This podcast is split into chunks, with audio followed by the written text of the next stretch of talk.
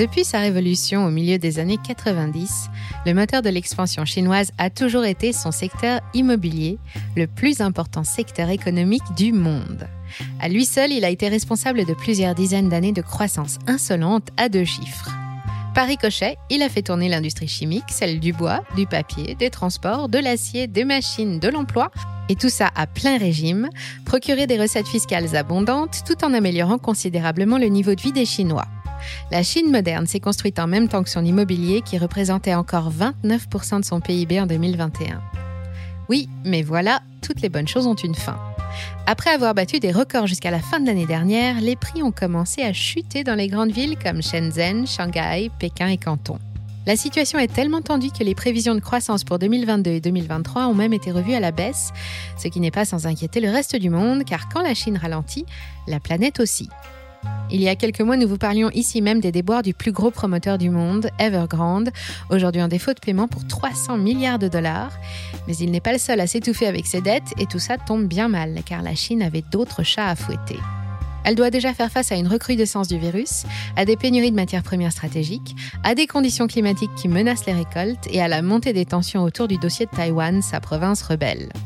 Cette nouvelle crise menace à présent la paix sociale dans le pays et pourrait bien venir mettre un gros coup de frein aux grands projets dans lesquels la Chine s'est lancée, avec pour objectif de dominer le monde en 2049.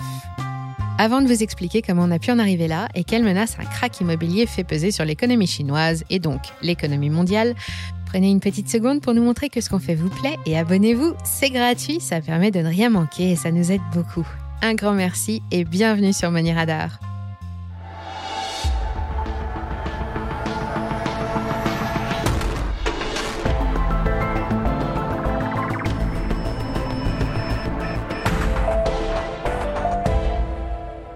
Nous sommes en 1950. C'est la fin de la guerre civile chinoise qui a chassé le gouvernement pour installer Mao Zedong et les communistes au pouvoir.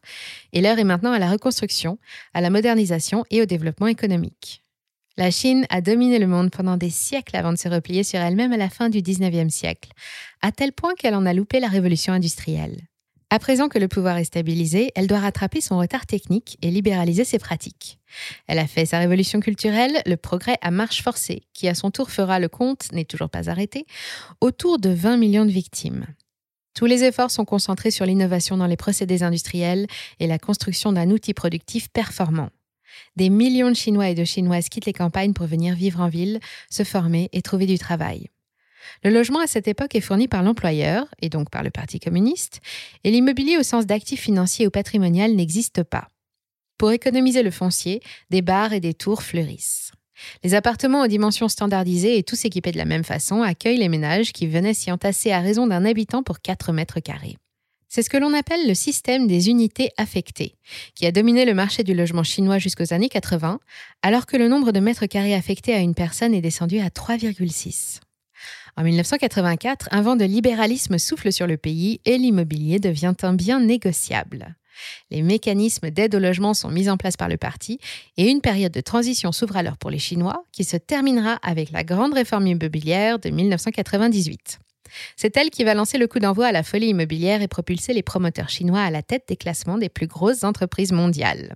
En 1998, alors que les Bleus rapportent la Coupe du Monde de foot en France, en Chine, c'est une autre révolution qui est en marche. C'est bien simple, c'est l'année où le logement chinois est véritablement devenu l'immobilier et ça a tout changé. Le pays avait besoin de libérer les entreprises de la contrainte sociale du logement des salariés afin d'améliorer les rendements tout en garantissant l'élévation du niveau de vie et de confort de la population. Et pour ça, quoi de mieux que la pierre? D'autant plus qu'en Chine, quand on a de l'argent à placer, il n'y a pas beaucoup de choix. La bourse n'est pas très accessible au grand public et les placements proposés par les banques sont loin d'être aussi nombreux et performants que ceux que nous connaissons. L'immobilier en tant qu'actif est le moyen idéal pour créer du patrimoine et de la richesse, et l'investissement immobilier privé va devenir le principal pilier de la croissance chinoise. Avec la réforme de 98, toute une filière d'accession à la propriété est créée, avec de nombreux programmes de soutien destinés aux catégories les plus pauvres. Les banques sont invitées à assouplir leurs critères et les promoteurs profitent des subventions. Priorité à la construction de logements accessibles et performants en mobilisant l'argent privé. Des quartiers entiers poussent comme des champignons dans toutes les métropoles du pays et le marché explose. Le contraste est saisissant entre ces barres d'immeubles modernes qui fleurissent partout et les constructions plus traditionnelles qu'elles côtoient. Entre 1997 et 2009, les prix sont multipliés par 27 et la surface par habitant est multipliée par 4. Pendant la même période, 200 millions de Chinois quittent les campagnes pour rejoindre les grands centres urbains et il faut bien les loger quelque part. Il en résulte une véritable frénésie encouragée par les banques qui distribuent des crédits à tour de bras aux populations comme aux promoteurs. Cela mène la grande vie. Plus ils construisent, plus ils empruntent et plus on leur prête et plus ils construisent et ils achètent. Pendant plus de 20 ans, les champs dirigeants d'Evergrande, de Shimao, de Country Garden, de Sunak ou encore de Longford deviennent les plus grosses sociétés du monde et ont pu amasser de très belles fortunes personnelles. Aujourd'hui, ils sont tous multimilliardaires sans exception. La construction est devenue le premier secteur économique de la Chine. Elle a contribué à près d'un tiers des richesses produites dans le pays pendant plus de deux décennies, stimulé l'activité, les échanges extérieurs, l'emploi et la recherche technologique. Oui, mais voilà, tout ce bel enthousiasme est retombé comme un soufflet en 2020. D'abord, il y a eu la crise sanitaire. La Chine a toujours appliqué sa politique zéro Covid. Les confinements et les restrictions de circulation ont mis un grand coup de frein aux transactions, aux chantiers, aux approvisionnements, et les revenus des ménages et des entreprises ont baissé. Après le choc, le secteur s'est remis en route comme partout ailleurs, mais la crise a révélé une situation devenue hors de contrôle. Soutenus par l'emprunt, les promoteurs ont construit, construit, construit, construit des logements dont les prix n'ont pas arrêté de grimper, stimulés par l'exode rural et la spéculation. Ils sont devenus si gros qu'ils peuvent concurrencer le pouvoir et risquent d'entraîner tout un pan d'économie avec eux dans leur chute en cas de problème. Et les problèmes, justement, n'ont pas mis longtemps à se manifester. Les prix ont atteint des niveaux si délirants que la classe moyenne, qui n'a droit à aucun dispositif d'aide, n'a plus les moyens d'acheter ni même de louer. Un grand nombre d'appartements restent vides faute de locataires, les biens construits ne trouvent plus d'acheteurs et ceux qui ne sont pas encore achevés n'avancent plus. Pour éviter d'aggraver l'endettement de toute la filière, les banques, déjà en difficulté avec la crise sanitaire et le recul exceptionnel de l'économie, ont été sommées de restreindre les conditions de financement jugées trop bienveillantes et d'imposer des ratios de solvabilité aux promoteurs. Et le robinet du crédit s'est coupé net. Au même moment, l'exode des campagnes vers les villes est fini, le pays arrive au terme de 25 ans d'intense activité immobilière et les promoteurs ont pris du poids. Quand il leur a fallu chercher d'autres sources de revenus, ivres des milliards prêtés par les banques, ils ont perdu la tête et ils ont fait n'importe quoi. On se souviendra que Evergrande, le plus gros constructeur chinois et le deuxième à s'effondrer, a commencé par ajouter le tourisme à son catalogue en achetant des hôtels et des châteaux, puis qu'il a continué avec les cliniques et les cabinets médicaux avant de s'offrir une équipe de foot et même une filiale de production de voitures électriques. La ville de Jurong est l'exemple parfait de sa folie des grandeurs. Un projet pharaonique avec des centaines d'appartements haut de gamme, des commerces, un parc d'attractions vendu sur plan, abandonné fin 2020 est devenu ville fantôme. Étouffé par ses engagements, la fin de la fête a sonné pour Evergrande en mars dernier avec une facture, ou plutôt une échéance de 300 milliards de dollars. Mais il n'y a pas que lui. Shimao, un autre géant du béton, vient de faire défaut pour plus d'un milliard de dollars. Plus petit, mais non moins connu, le spécialiste de l'immobilier de luxe de Shenzhen, Fantasia Holdings, près de 300 millions de dollars de défauts, dont 93 millions qu'il doit à son confrère Country Garden. Sunac Holdings et China Properties Group, deux autres stars de l'industrie immobilière chinoise, respectivement 741 et 226 millions de dollars. Sunshine 100, 170 millions de dollars, et enfin on ajoute Ao Yuan pour plus d'un milliard de dollars, ou encore Kaisa et 400 millions de dollars, et des dizaines de petits promoteurs. Endettement débridé, mauvaise appréciation des risques, baisse d'activité, c'est une hécatombe.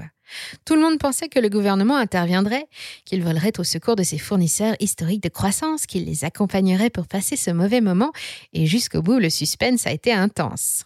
Mais pas de chance, c'était sans compter sur les objectifs du dernier plan économique chinois qui ne sont plus du tout les mêmes qu'il y a 20 ou 25 ans.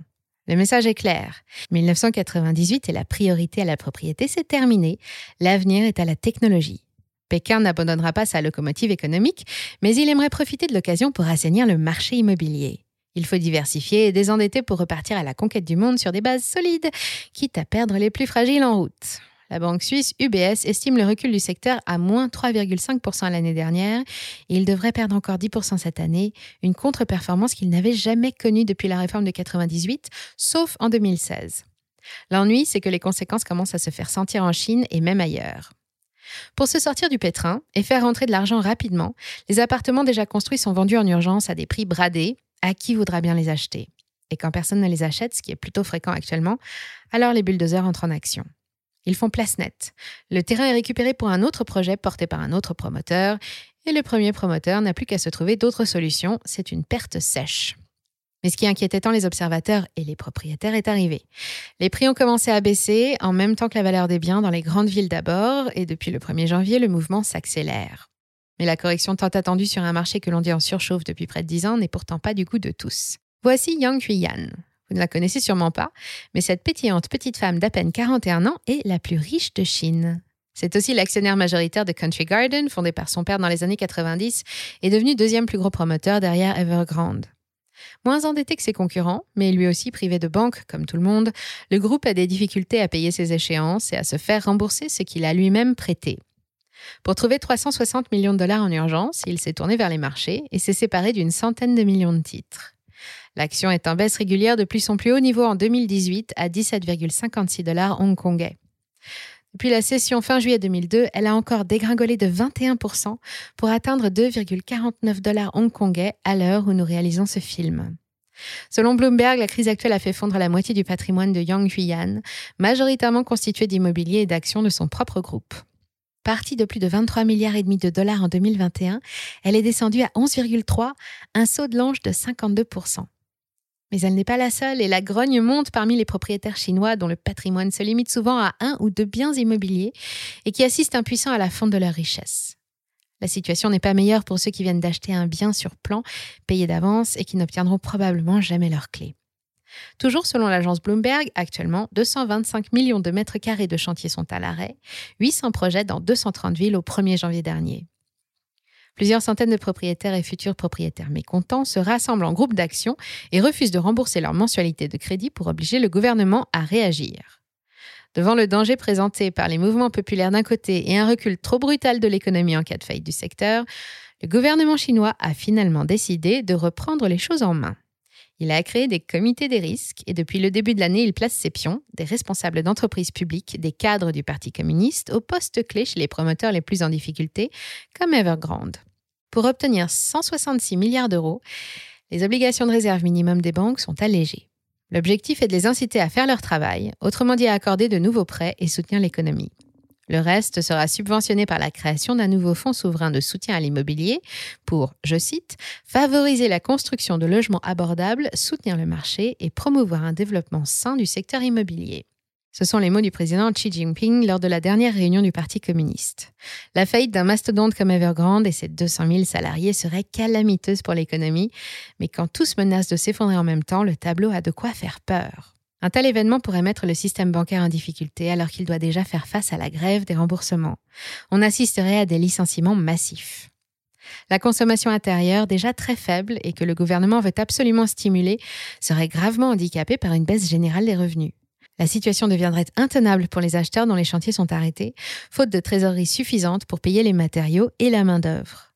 Ils devraient continuer de payer un loyer le temps d'obtenir leur bien, un bien hypothétique qu'ils payent déjà d'avance, ne l'oublions pas. Le logement est un besoin primaire et la situation de l'immobilier chinois crée un grand désarroi. D'autant plus que l'épidémie de Covid qui l'a plongé dans le chaos n'est toujours pas maîtrisée. Pas étonnant que le monde entier ait les yeux rivés sur la Chine car cette crise a déjà des répercussions sur la vie quotidienne de millions de Chinois et perturbe déjà les échanges commerciaux. Bien que Pékin souhaite faire un exemple avec Evergrande, il ne va pas avoir d'autre choix que d'intervenir pour trouver un accord avec ses créanciers et parvenir à rééchelonner sa dette. Pour sauver le pouvoir d'achat des Chinois, il faut livrer les biens dont les chantiers sont inachevés et recycler les invendus en habitation à loyer modéré. En échange, le groupe, comme tout le secteur, sera mis sous étroite surveillance de l'État, qui va devoir mener cette nouvelle crise de front avec les autres combats qu'il dispute en ce moment. Car je vous le rappelle, et je terminerai là-dessus, le virus a fait sa réapparition dans les grandes villes et le pays qui doit fonctionner en vase clos n'a pas fini de confiner. Il y a aussi les États-Unis qui ont mis un uppercut aux multinationales chinoises avec la guerre commerciale menée depuis 2018. Et à ce petit jeu, tous les coups sont permis. Droits de douane en hausse, barrières technologiques, interdiction d'exporter certains produits ou matériaux stratégiques ou encore embargo imposé sur les activités de Huawei par exemple et qui a fait reculer ses revenus de 25% au premier semestre. Enfin, le cas de Taïwan et son rapprochement avec l'Occident oblige le gouvernement à accélérer le retour de l'île rebelle dans le giron communiste, quitte à montrer les dents. Le pays est lancé dans une vaste réforme économique avec son plan China 2049, censé répondre aux problèmes structurels comme le vieillissement de la population, les inégalités, améliorer les niveaux de confort et réorienter l'économie, celle de l'après-immobilier vers son nouvel avenir, la technologie. Mais la crise sanitaire qui s'éternise et les sanctions commerciales américaines ont mis tous les projets sur pause.